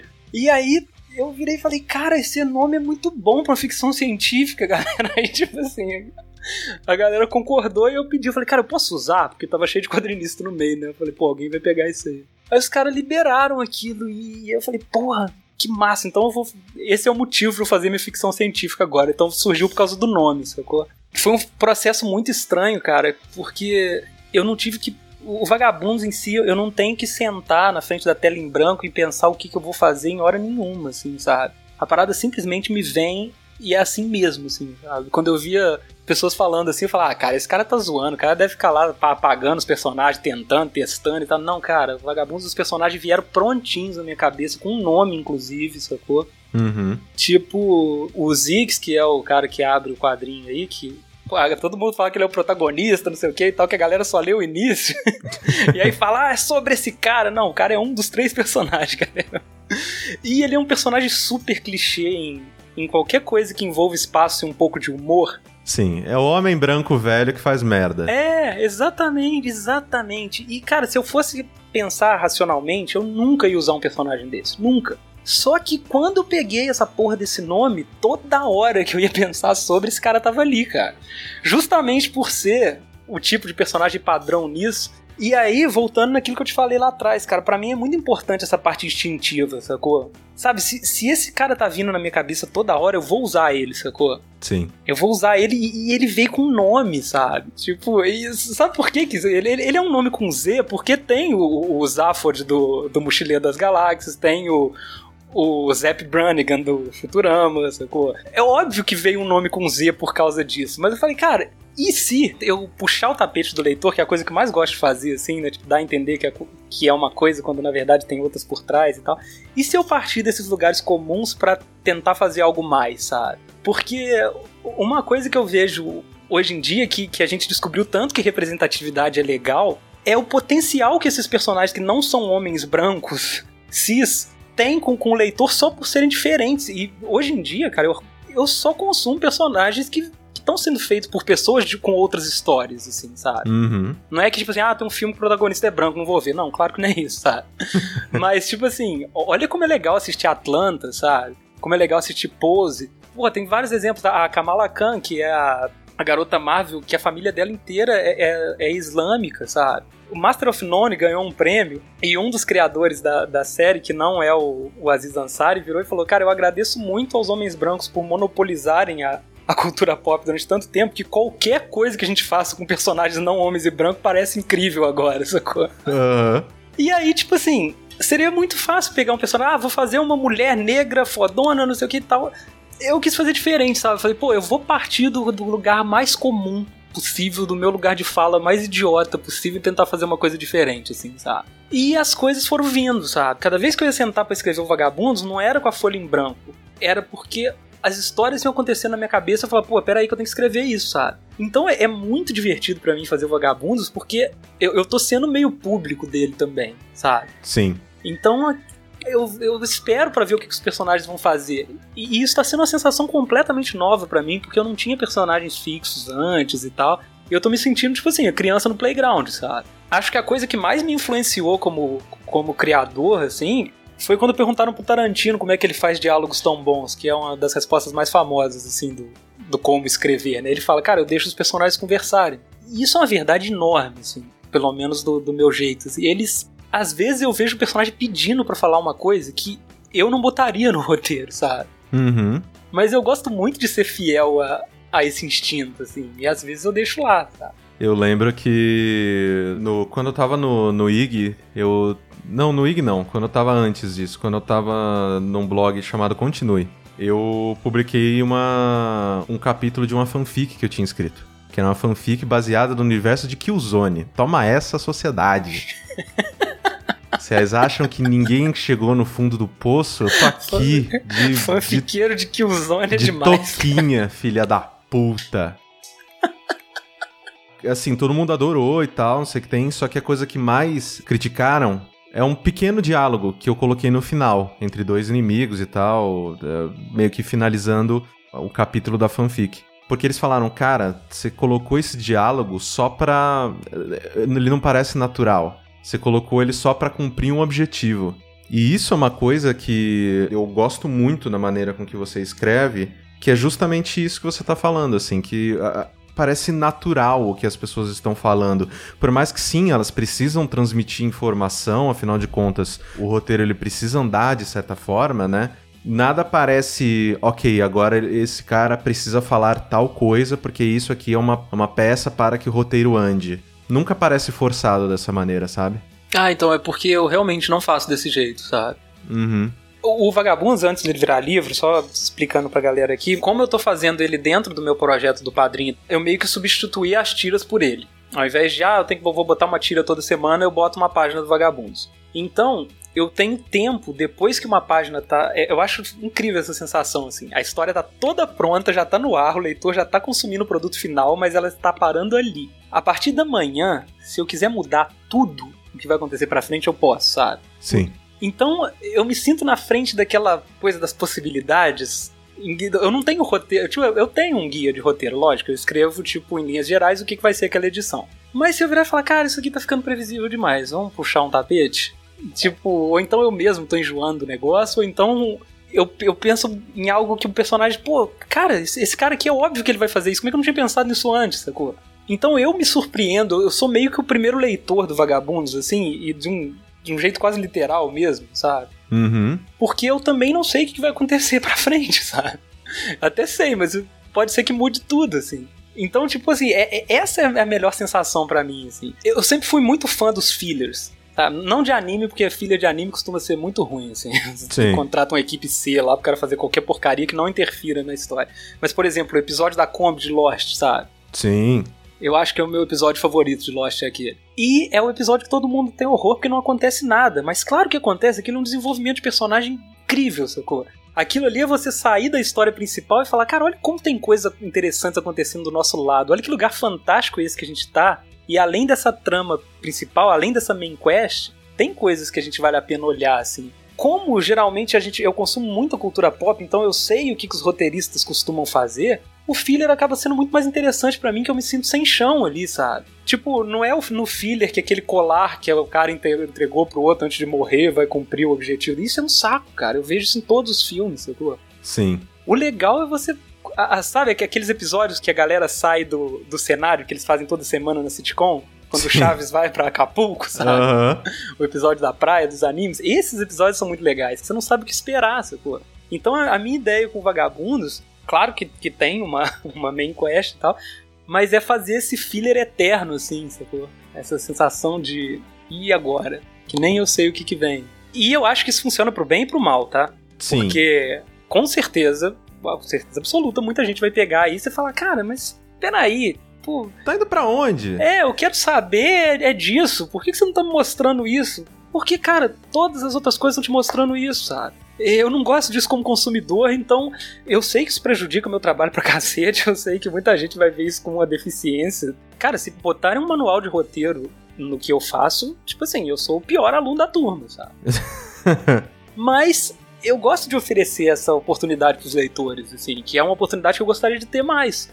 São poucas coisas que chegam da cultura pop pra gente aqui que, quando eu tô falando, parece que eu sou o cara que quebra todos os paradigmas. Não, não é isso. São coisinhas simples, assim, sabe? Que eu gosto de fazer, assim, mas eu acho que dá para perceber, né? Sim.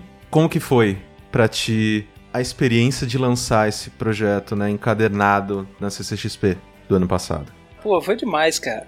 Foi demais que ele, ele no início era para ser só digital, assim, né? Eu sou muito entusiasta da, da internet como fim, assim mesmo, não pra tipo, ah, primeiro ficou conhecido na internet, depois não, eu acho que a internet já basta por si só. Mas aqui no Brasil não tem muito engajamento de ler histórias em quadrinhos longas na internet, assim.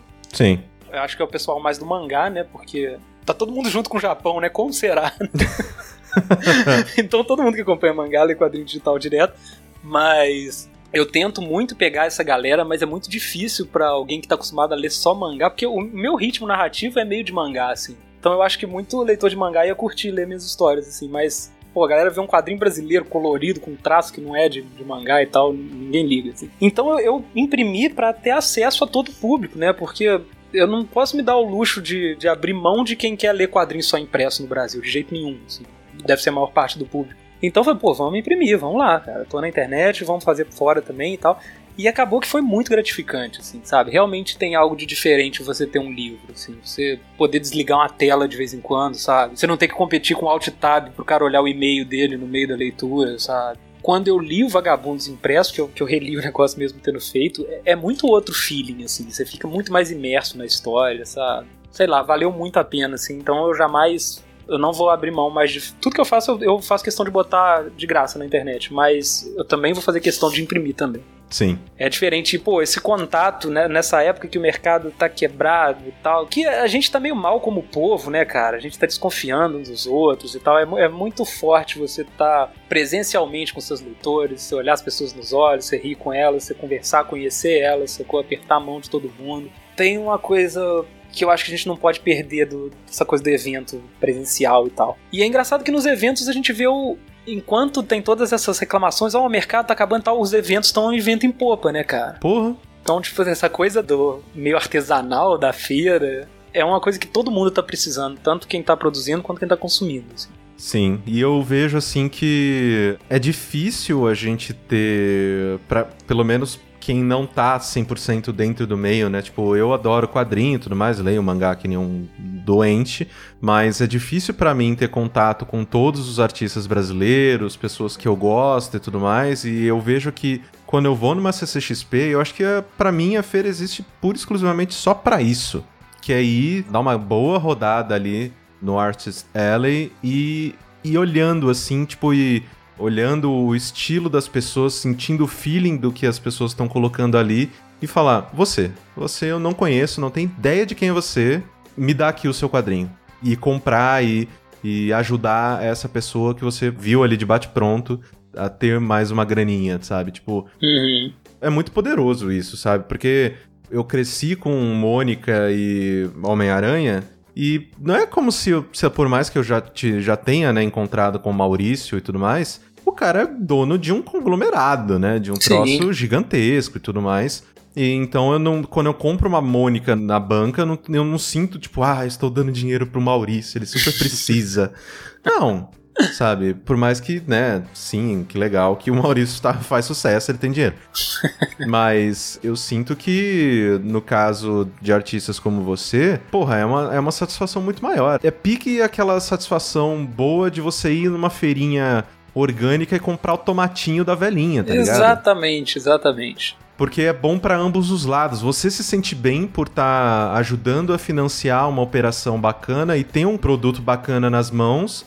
E a pessoa também que produz aquilo, né, com carinho e tudo mais, ela tá tendo ali o seu retorno, né? Pô, vou começar a chamar o meu, em vez de independente, chamar de quadrinho orgânico, cara. Exatamente. Acho que tem maior apelo hoje em dia, assim. É, coloca orgânico gourmet, pronto, fechou. Porque querendo ou não, é gourmet. Você tá fazendo com a sua mão ali, sim, eh, manualmente e tudo mais. É, pô, eu só preciso, eu preciso deixar claro aqui também que eu não sou um cara independente, eu sou publicado por uma editora pequena, que é a Draco, né? Nem é uma editora entre, os, entre as editoras menores, assim, é uma das mais proeminentes, assim, mas o, o, Rafael Fernandes, que é meu editor, foi meu editor na MED lá, virou meu brotherzão e tal, e me edita até hoje. Ele enche muito meu saco pra eu publicar as coisas, sabe? Muito mesmo, assim. Ou a minha coletânea de tira só existe por causa dele, eu não queria fazer. Aí foi, ele foi um dos caras que me fez estar lá, assim, né? Mostrou que evento é um negócio legal de fazer, assim, então eu tenho que agradecer muito a ele. É, mas, tipo, cara, a gente precisa muito desses eventos, porque é, é como eu te falei, a gente não tem divulgação, cara. Sim. Sacou? O meu público é as pessoas que me seguem nas redes sociais e só. Sabe? Tipo, no, no Twitter. Porque, por exemplo, eu tenho uma página no Facebook lá com 80 mil likes. Sabe o que, que significa? Nada, cara. Nada. Nada. Tipo, o que, que são esses likes? É um cara que viu uma tira minha uma vez, gostou e pronto, ele clicou no botão, sabe? Mas se eu for avisar de um lançamento meu, se eu for pedir um retorno de, pô, sei lá, se eu fizer uma pesquisa sobre o que eu faço e tal, essa galera não é meu público, sabe? Isso é um engajamento completamente falso, assim. Sim. E então uma, uma parte muito pequena até que se, das pessoas que seguem a gente que se engaja. E cada um de nós está preso dentro dessa bolha, assim, dos próprios seguidores, sabe? A gente, por mais que um divulgue o outro e tal, é um público muito limitado dentro da internet e parece que um evento desse que a gente faz vale mais que um ano de internet para o nosso trabalho expandir, sabe? Sim. É a impressão que eu tenho é essa, assim. É muito legal você ver uma pessoa que não sabe quem você é, o cara passa, olha o seu trabalho na mesa, igual você falou, a mesma coisa. O cara pega e fala, pô, o que, que é isso aqui, cara? Aí você explica mais ou menos, o cara folheia e aí ele compra aquilo. Pô, isso é incrível, cara. Tipo, olha o mar de, de opções que aquele camarada teve ali, sabe? Sim. E aí ele parou na sua mesa, viu seu trampo, gostou e foi de, te deu uma chance. No fim das contas, isso é o tipo de comércio mais antigo que existe, assim. O cara foi num lugar, escolheu uma coisa que ele curtiu e comprou. Mas a gente tá tão desconectado de pessoas que isso parece incrível, sabe? Sim. Eu lembro que na época do, do Arena, o que mais dava aquela chocalhada de ok, a gente tá no caminho certo, eram os botecos. Era encontrar com todo Sim. mundo que gostava do nosso trabalho, conversar, abraçar e compartilhar aquele momento ali com aquela galera, porque contato humano é o que move tudo, cara. A gente tá cada vez mais com essa é, glorificação do antissocial, né? De tipo, ah, não, uhum. eu quero só ficar na minha casa e tudo mais. Eu mesmo faço isso direto, mas, sei lá, o ponto alto da minha semana atualmente é quando eu vou ver meu terapeuta. Sim. Porque eu sei que é garantido uma hora de conversa com a pessoa que vai me ouvir e a gente vai chegar em lugares que às vezes a gente não tinha planejado antes. É muito gostoso. Ah, cara, é um negócio muito clichê, mas é aquilo. Quando você olha para trás e lembra dos seus melhores momentos, a não ser que você esteja viajando pra um lugar incrível sozinho, assim, nenhum deles você vai estar sozinho, cara. Sim. Os melhores momentos não foi quando você estava sentado em casa assistindo um filme. Pode ser um filme incrível, claro, que você viu ali e tal. Mas você vai lembrar de quando você tava com outras pessoas, assim, né? Tipo, é, é meio que o, é o mote de um dos meus livros favoritos, que é o Natureza Selvagem lá, né? Que, é o, que o, o cara que a história acompanha lá fala, né? A felicidade só é real quando ela é compartilhada, sacou? Sim. E é uma parada muito real, e é, é bom estar tá perto do seu público, sacou? É, seu público não é só um cara que deu um dinheiro ali, ele pô, eu, eu tô fazendo terapia agora também e uma das coisas mais essenciais foi entender o quanto de mim tava nas coisas que eu produzo. Aquilo é tudo, sabe? É 100% eu. Por isso que, é, então, quando, a pessoa tá consumindo ela ali, isso, pô, vocês que fazem podcast profissionalmente, vocês sabem disso melhor que ninguém, né, cara? podcast ali, a pessoa que tá te ouvindo, ela tá virando uma amiga sua, por mais que você não saiba. Sabe? Sim. Você vai encontrar várias pessoas que te conhecem, tipo, de cabo a rabo, assim. E mesmo que você ainda não sabe, aquela pessoa já é sua amiga, sacou? Exatamente. Porque o, o, seu lado da amizade já foi colocado ali, mesmo você não vendo quem tava lá, sabe? E é muito legal essa, você perceber isso voltando, assim. Sim.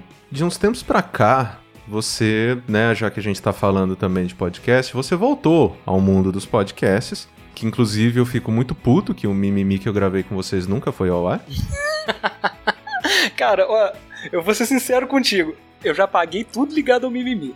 Esse episódio, os arquivos dele de áudio estão separadinhos na, numa pasta aqui. eu tenho certeza que se eu ouvir isso hoje, eu falo, não publica nem oh. fudendo, socorro. Ô, Corre, eu já, eu já tô no ponto que eu tô esperando há 10 anos pra lançar, socorro. ok, ok. Daqui, porra, nem sei quanto tempo faz Cara, que a gente gravou essa sei porra. lá, uns dois. Pior que é. Mas hoje você tem o Linha Torta, que é o meu tipo favorito de podcast. Porque ele não tem regrinha, cada episódio você fala o que, que você quer, com quem você quer, e isso para mim... Você percebeu que é o vagabundo do espaço dos podcasts, né? Eu quero trabalhar assim em todas as, as frentes. Mas isso para mim é muito libertador porque principalmente, né, quando o interlocutor tem o que dizer, que é o seu caso. Então, para mim é, é muito é, é, muito gostoso ver pessoas levando a mídia para um lugar que ela ainda não tá, sabe? Que não é às vezes, ah, não, estou aqui elevando, subindo a régua. Não, não é isso. Mas é parar para pensar que, cara, a mídia é nossa, a gente pode fazer o que a gente quiser. Se você quiser fazer um podcast de você batucando na barriga por 15 minutos, diário, cada dia você vai tocar uma música diferente. Ah, hoje é Adele, amanhã vai ser Chan, sei lá. Cara, você pode. Esse é o ponto. Inclusive seria sensacional. Eu consumiria isso aí, de boa. Mas, tipo, a pessoa pode, tá ligado? E isso me dá um pouco de raiva, porque o que mais vem para mim é pedido de orçamento de quatro homens brancos querendo falar de, do mundo nerd, tá ligado? Cultura pop. Beleza, você quer falar de cultura pop? Cara, fala de um jeito que ninguém espera, de um jeito que, sei lá, sabe? Então, qual que é a sua relação com podcast hoje em dia e como que você enxerga essa mídia? Podcast, para mim, eu, tenho altos e baixos com a mídia. O principal motivo é ele rivalizar na minha vida. O papel dele na minha vida rivaliza com o papel da música. Uhum. Então, geralmente, quando eu tô ouvindo muito podcast, é porque eu tô ouvindo pouca música. E vice-versa. Porque eu tenho a facilidade de trabalhar na frente do computador, então eu tenho, sei lá, oito horas de ouvidos livres, né, para consumir o que eu quiser. É, eu gosto também de. Eu tô sempre com fone na rua, e então, sei lá, maior parte do meu dia eu tô ouvindo alguma coisa. E às vezes que eu paro de ouvir podcast durante um tempo é justamente por não achar o que eu quero, que é algo diferente das fórmulas. Não assim, tipo, ah, não é igual eu tô falando de quadrinho, porque, pô, o quadrinho é o meu trabalho, é a mídia que eu entendo, é a mídia onde eu sou, tipo, eu me sinto apto a julgar quadrinhos, a, sabe, tipo, eu, entendo daquela mídia, assim. O podcast eu sou um gaiato.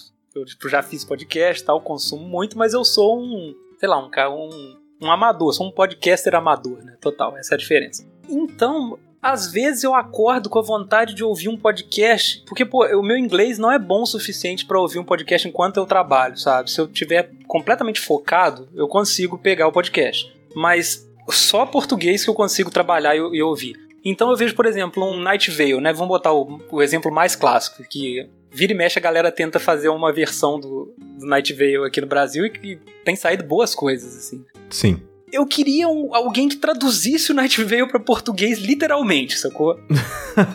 Por quê? Porque eu quero ouvir aquele podcast, cara. As histórias contadas ali são incríveis, sabe? Tipo, ele ele me passa uma ambientação que só grandes livros, grandes quadrinhos e tal conseguem te passar. Só que eu não consigo ouvir ele enquanto eu desenho, sabe? E aí, quando eu penso, pô, qual seria o podcast que eu poderia ouvir? Não tem, sabe? Não tem. Agora começou a ter. Pô, eu ouvi o, o 1986 do, do Guilherme, pô, Falei, cara, era isso, pelo amor de Deus. Isso só tá começando a rolar, cara, porque podcasters sentaram e falaram, cara, a gente tá fazendo muita coisa igual, para onde a gente pode levar essa mídia. Ainda que seja pegando influência de gringo, já tá fazendo uma diferença enorme. Mas a diferença entre as nossas mídias é que os quadrinhos estão aí desde 1900 e... Não, 1900 não. Nossa senhora, eu, eu vou entrar na discussão agora que quadrinistas se estapeiam igual marxistas quando vão conversar. A pintura rupestre já era quadrinho, não, as tapeçarias... Não interessa que você chama de quadrinho, é uma mídia velha pra cacete. E o podcast é uma coisa de agora, né, cara? Sim. Então, tipo assim, pô, vocês têm um mundo na mão agora dentro dessa mídia, sabe? Realmente não, não tem limite para explorar ela.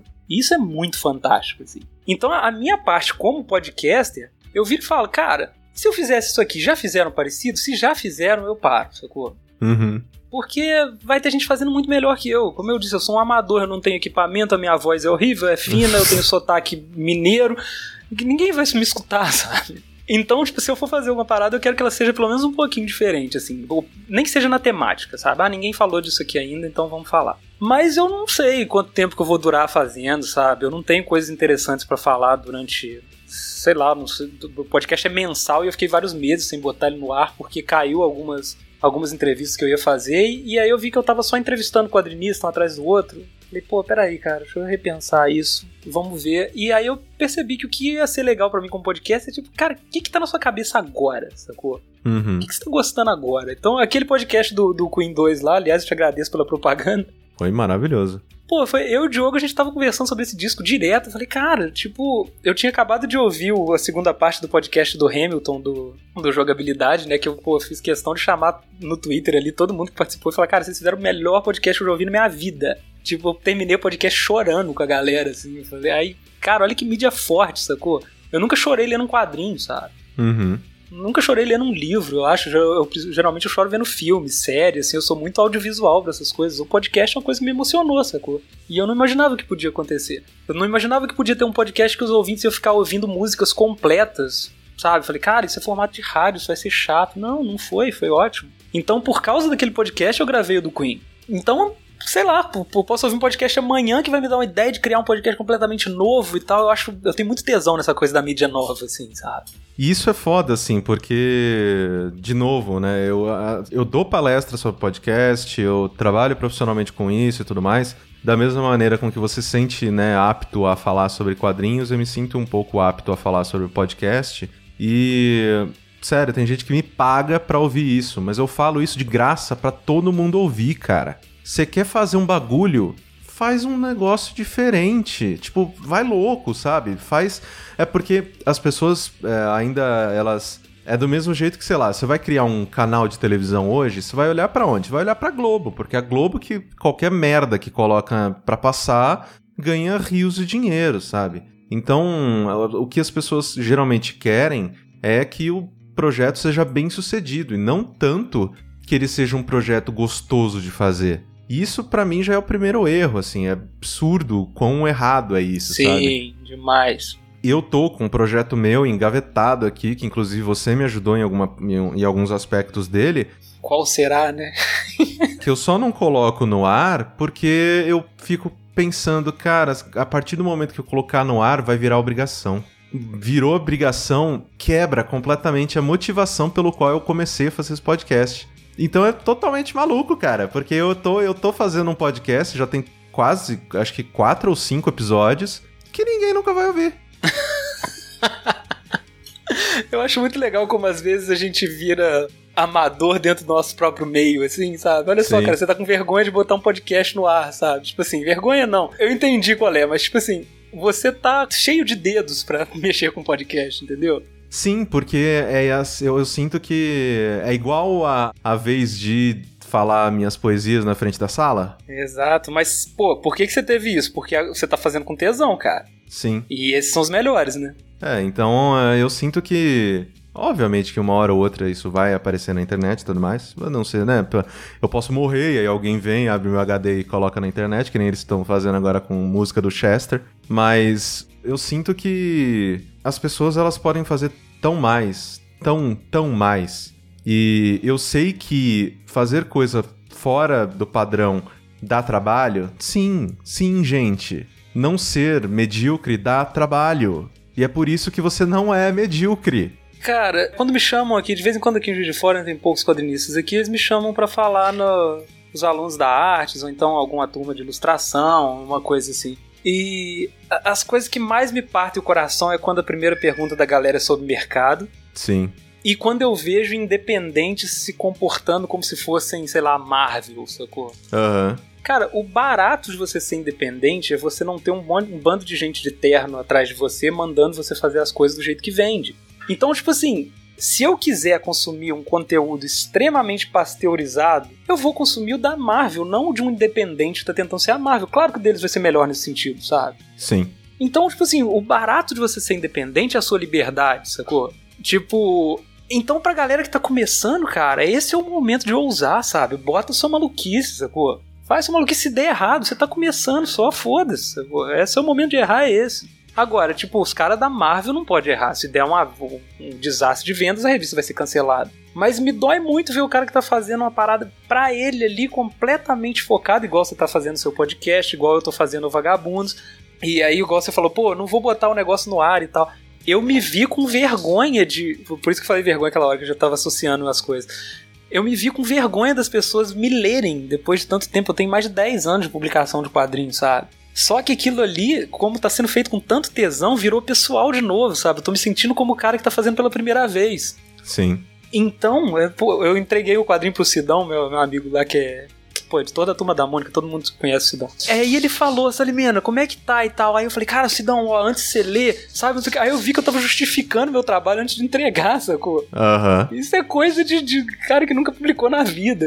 E aí o Sidão, não, calma, Salimena. Tipo, tem certeza que vai estar muito bom? Eu falei, caraca, eu virei moleque de novo, assim. E essa é a melhor sensação que tem, né, cara? E eu acho que dificilmente a gente vai se sentir assim fazendo coisas que o público já tá acostumado, sabe? Essa insegurança é, é fruto de você não saber no que, que vai dar. Sim. Mesmo, né, do mesmo jeito que você já tá fazendo quadrinho há mais de 10 anos, eu tô fazendo podcast há 10 anos. E pra mim sempre foi muito fácil colocar podcast na rua, porque eu sabia o que, que eu tinha feito de bom, o que eu tinha feito de ruim e tudo mais. Uhum. Porque eu tava fazendo, né, é, querendo ou não, repetindo e replicando modelos que já estavam estabelecidos e fazendo do meu jeito que eu acreditava e tudo mais. Só que do jeito que eu tô fazendo agora esse meu, cara, eu nunca vi ninguém fazendo.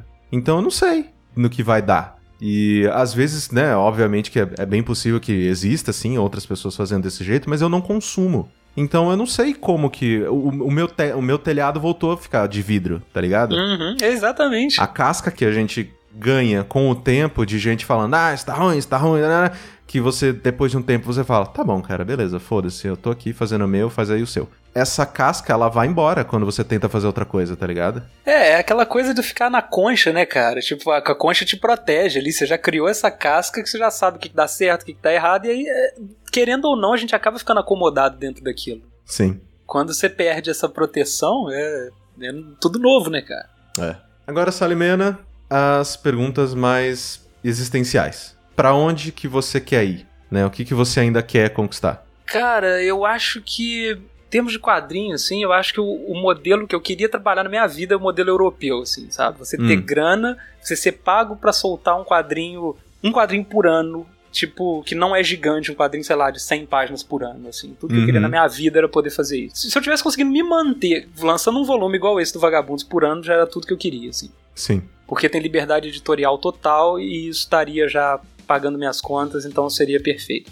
Eu não tenho nenhuma ambição dessas de, ah, quero publicar nos Estados Unidos. Não, eu só quero fazer o que eu quero e viver disso, só. Porque, assim, é bem possível. É, tipo assim, todo, sei lá, todo contador tem isso já, sabe? Qualquer profissão que você recebe o salário e vive dele, você já tem isso. Eu só queria isso. E se você pudesse voltar no tempo e se dar um único conselho que seria extremamente útil durante essa jornada inteira, qual seria? Cara, eu acho que eu, eu queria arrumar um jeito de ter fluência em inglês, sacou? Uhum. Eu queria ser fluente em inglês hoje, assim. Mas, tipo, não fluente, ah, terminei o curso. Não, tipo assim, eu queria conseguir fazer o que eu faço em português e inglês. Isso pra isso você precisa ser quase um nativo, assim, sabe? Sim. Seria quase impossível, mas. E, e não, tipo assim, ah, não, porque o mercado não é pra chegar até mais pessoas, Exato. entendeu? Com o inglês eu chegaria no mundo inteiro, eu chegaria no Japão, sei lá, na, na, na África do Sul, na, na Austrália, em qualquer canto, assim, sabe? E às vezes é, eu fico muito. Eu, eu, eu tenho muita noia com coisa de tradução, sabe? Eu acho que não existe tradução 100%, assim. Claro que tem tradutores fantásticos e tal, mas sempre alguma coisinha se perde. Eu tenho uma certa paranoia com isso, assim, sabe? Uhum. Então eu acho que é isso. Acho que eu gostaria de conseguir produzir pro mundo inteiro nesse momento aqui da minha casa, sabe? Sim. E é isso. Eu tenho muito orgulho de dizer que o Salimena é o meu amigo mais talentoso. Ah, para, com. É, muito obrigado pelo seu tempo e pelo carinho de conversar aqui comigo. Senhoras e senhores, Rafael Salimena. E esse foi mais um Além do Óbvio, espero que vocês tenham gostado e que essa entrevista também tenha te inspirado a apadrinhar um projeto que fala com você. Acesse padrim.com.br e faça sua parte para ajudar tantas pessoas a continuarem caminhando atrás dos seus sonhos. Até a próxima edição. Tchau, seus lindos!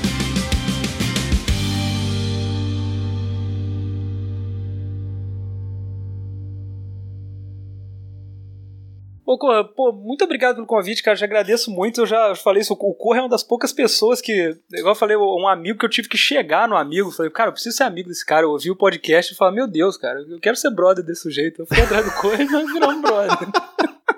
Acredite nos seus sonhos, porra. Mas é, é isso aí, cara. Pra você ver o tamanho dos sonhos, né, cara? Mas é, é assim mesmo, cara. É surfando onda baixinha que a gente vai.